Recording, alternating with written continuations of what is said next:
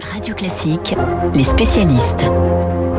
7h39 sur Radio Classique, les spécialistes. Alexis Karklins pour nous parler des États-Unis dans un instant. Mais on commence avec vous, Emmanuel Faux, bonjour. Bonjour Dimitri, bonjour à tous. Gros plan sur le Brésil. Hein. La semaine a été très agitée pour le président Bolsonaro.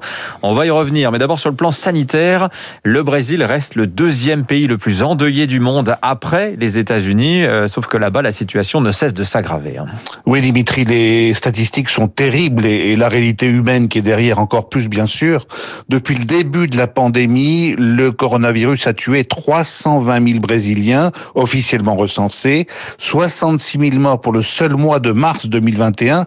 C'est le bilan le plus lourd sur un seul mois dans toute l'histoire du pays, avec la flambée d'un nouveau variant amazonien très contagieux et considéré comme très létal. La situation est telle dans certaines régions que les pompes funèbres enchaînent les enterrements en pleine nuit à la lampe torche. Des malades décèdent faute de place dans les hôpitaux où les services de réanimation explosent, notamment dans les États les plus pauvres et les plus peuplés du Brésil, les États du Nord. Et au plan purement médical, eh bien, le taux de mortalité des patients intubés du Covid dépasse 80%. Il est actuellement de 83,5% selon une récente étude de l'Université de Sao Paulo. Par comparaison, ce taux était d'environ 70% au Royaume-Uni ces derniers mois et de 51-52% en Allemagne et en Italie. Alors, situation sanitaire catastrophique, mais aussi situation sociale très inquiétante. Car avec la pandémie, le chômage s'est envolé au Brésil et on retrouve la spirale infernale, nouveaux chômeurs, nouveaux pauvres, montée du nombre des sans-abri et montée préoccupante de la faim. Par exemple, à Rio, les files d'attente s'allongent devant les soupes populaires. Des habitants, y compris des femmes enceintes, font parfois la queue pendant plus de deux heures sous un soleil de plomb pour obtenir une, une assiette de riz garnie de légumes et d'un peu de viande, et ce sera le seul repas de leur journée. Selon le programme alimentaire mondial de l'ONU, le Brésil réapparaît dans la carte de la faim qui représente les pays ayant plus de 5% de leur population vivant dans une pauvreté extrême. Les images mentales sont frappantes, Emmanuel. Hein. Dans ce contexte très dégradé, le président Bolsonaro est sous pression. Il a dû changer l'essentiel de son gouvernement. Oui, six ministres clés ont été remplacés en début de semaine. Parmi eux, le ministre des Affaires étrangères Ernesto, euh, Ernesto Arrojo, qui est devenu ces derniers mois un véritable frein à l'importation de vaccins en provenance de Chine. La Chine, premier partenaire commercial du Brésil, et que le chef de la diplomatie irritait de plus en plus en qualifiant régulièrement le régime de Pékin de marxiste ou de maoïste. Alors le mois de mars a vu aussi le renvoi du ministre de la Santé. Ce n'est jamais que le quatrième à ce poste qui est sacrifié sur l'autel du Covid-19. Mais plus grave, Dimitri, la fronde a même atteint l'armée avec la démission spectaculaire des trois chefs d'état-major en même temps, celui de l'armée de l'air, celui de l'armée de terre et celui de la marine le même jour. Un départ groupé qui euh, a fait écho à la démission surprise du ministre de la Défense quelques jours plus tôt, qui avait déploré en partant une politisation de l'armée du fait du président, même s'il ne l'a pas dit aussi explicitement.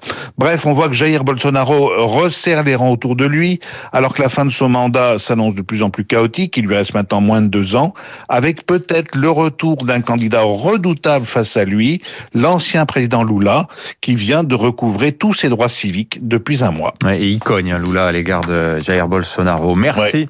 Merci Emmanuel Faux. Il est 7h42. On va aller un petit peu plus au nord, hein, toujours sur le continent américain, euh, prendre des nouvelles de ce qui se passe aux États-Unis. Bonjour Alexis Karklin. Bonjour Dimitri. Bon, il y a ce plan hein, présenté par Joe Biden, c'était mercredi à Pittsburgh, 2250 milliards de dollars. Plan euh, triple B, Build Back Better. Euh, bon, on n'est plus dans les chèques envoyés aux Américains comme c'était le cas avec le premier plan. Là, c'est un plan de rénovation des infrastructures. Alors, on n'est pas du tout dans la high-tech, hein. c'est de la grosse réparation, euh, des ponts, des routes, etc. Alexis, au-delà du plan, est-ce qu'on n'est pas en train de changer de paradigme à Washington avec tout ce déluge d'argent public là? C'est vrai qu'on rentre dans un moment qui est un, un vrai moment d'investissement public. L'interventionnisme est, à nouveau presque à la mode aux États-Unis. Euh, il s'est d'abord manifesté dans la campagne de Joe Biden. Joe Biden avait un plan, un programme euh, qui a été sans doute très influencé par euh, deux sénateurs euh, du Parti démocrate très à gauche, Bernie Sanders et Elizabeth Warren. Euh, et d'ailleurs, plusieurs groupes progressistes avaient qualifié ce plan de plus à gauche de toutes les dernières décennies. Lui-même s'est entouré, depuis qu'il est au pouvoir, d'un certain nombre de ministres. Alors, on les appelle des secrétaires. Il y a un secrétaire, par exemple, au Trésor, hein, Janet Yellen, une économiste très interventionniste. Ancienne patronne de la Fed. Hein. Ancienne hein. patronne de la Fed et considérée comme une, une économiste plutôt très à gauche. Euh, Jennifer Granholm, qui est la secrétaire à l'énergie, qui était favorable, qui est favorable à l'énergie, notamment aux voitures propres. Elle a, elle a travaillé avec avec l'administration Obama-Biden sur le soutien de l'automobile en 2008-2009. Euh, autour même de Joe Biden, à la Maison Blanche, vous avez un, un conseil d'économistes avec Heather Boucher et Jasper Weinstein, qui sont deux économistes là aussi très engagés à gauche. Donc c'est vrai qu'il y a un certain nombre d'éléments comme ça qui mmh. nous laissaient présager un plan, euh, une, une, transformation de l'esprit euh, américain. Et vous avez rappelé euh, effectivement, Dimitri, il y a eu ce plan de soutien. C'est 1900 euh, milliards de dollars qui ont été annoncés euh, pour soutenir l'économie américaine avec les fameux chèques, le fameux chèque de 1400 dollars envoyé à chaque Américain pendant la, le Covid. Mais c'est bien sûr ce plan d'infrastructure qui est important. Mmh. Alors, une toute petite correction. Il est effectivement d'abord et avant tout sur l'infrastructure au sens très large. Il y a une petite correction parce qu'il parle aussi un petit peu de recherche et développement et d'innovation. C'est peut-être la, la, la partie la moins détaillée pour le moment mais c'est bien sur l'infrastructure que ça porte. Et il y avait une vraie nécessité aux États-Unis. Tous nos auditeurs qui connaissent bien les États-Unis savent que l'infrastructure, les infrastructures aux États-Unis sont dans un état absolument déplorable. Alors, il y a une phrase révélatrice de Joe Biden, hein, prononcée mercredi donc à Pittsburgh, là où il a présenté son plan. Il dit L'État fédéral n'est pas une force étrangère installée dans une lointaine capitale, il s'agit de nous tous. Alors là, c'est la réponse à Reagan à 40 ans d'intervalle. Il y a aussi autre chose qui m'a frappé, mais je vous le dirai après, concernant une réaction d'Alexandria Ocasio-Cortez, un légérie de la gauche américaine. D'abord sur cette phrase de Biden, l'État n'est pas une force étrangère installée dans une lointaine capitale. N'oubliez pas que nous sommes aux États-Unis et que vous avez à peu près la moitié des Américains euh, pour qui l'État est un danger et que la moindre intervention de l'État ouais. est considérée comme une marche vers le socialisme. Oui. Le problème, c'est l'État, ce n'est pas voilà. l'État, le problème pas la solution. Hein. Voilà, ça c'était la fameuse phrase de Reagan et, et c'est tout ce courant euh, libéral monétariste réganien des années 80 qui a continué vraiment à influencer la politique américaine et qui continue encore de l'influencer parce que pour l'instant on parle que de dépenses la partie euh, taxation, la partie financement, elle est encore un peu limitée. Alors il y a plusieurs écoles, et ceux qui disent on peut faire filer les déficits, il faut y aller. C'est ce qu'avait dit d'ailleurs Jeannette Yellen au moment où elle a été nommée secrétaire au Trésor dans son audition par le Sénat. Il faut voir grand, on verra plus tard pour la, pour la, dépense et le remboursement de la dépense publique. Très bien.